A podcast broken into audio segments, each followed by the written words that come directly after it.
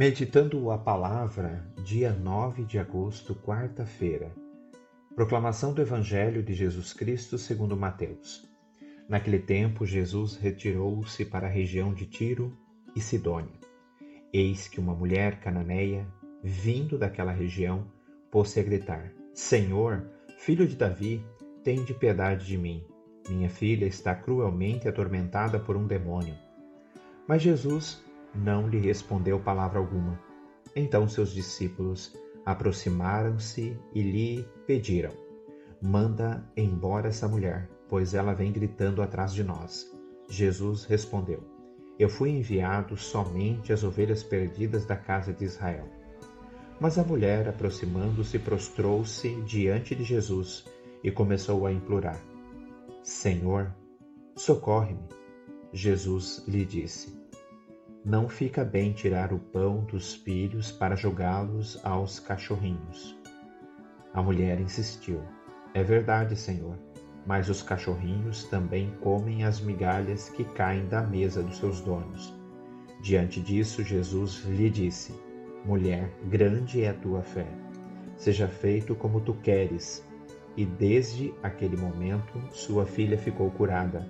Palavra da salvação. O fato de ser uma mulher e da cananeia pagã, portanto, não é apenas um detalhe neste episódio, mas o assunto de primeira necessidade para a missão de Jesus.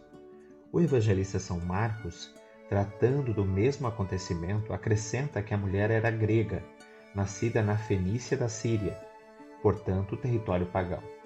Para começar, os judeus não admitiam esse povo porque como os demais povos não-judeus, não eram circuncidados e não eram parceiros da aliança com Javé.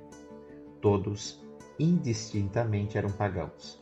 Jesus, sendo judeu legítimo, estava impedido pela lei de manter qualquer contato com estas pessoas. Jesus aceitou a conversa iniciada pela mulher com a comparação de uma refeição.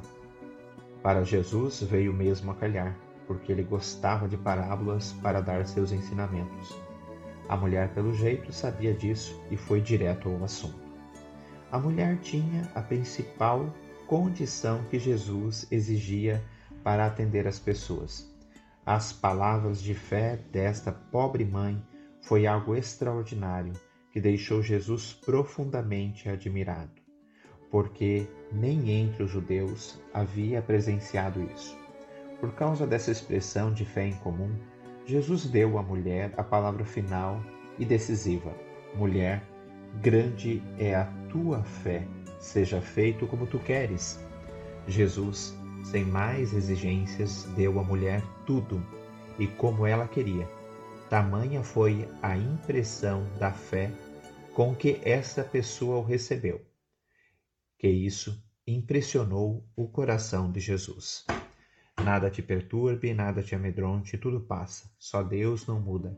A paciência tudo alcança, quem tem Deus nada falta, só Deus basta.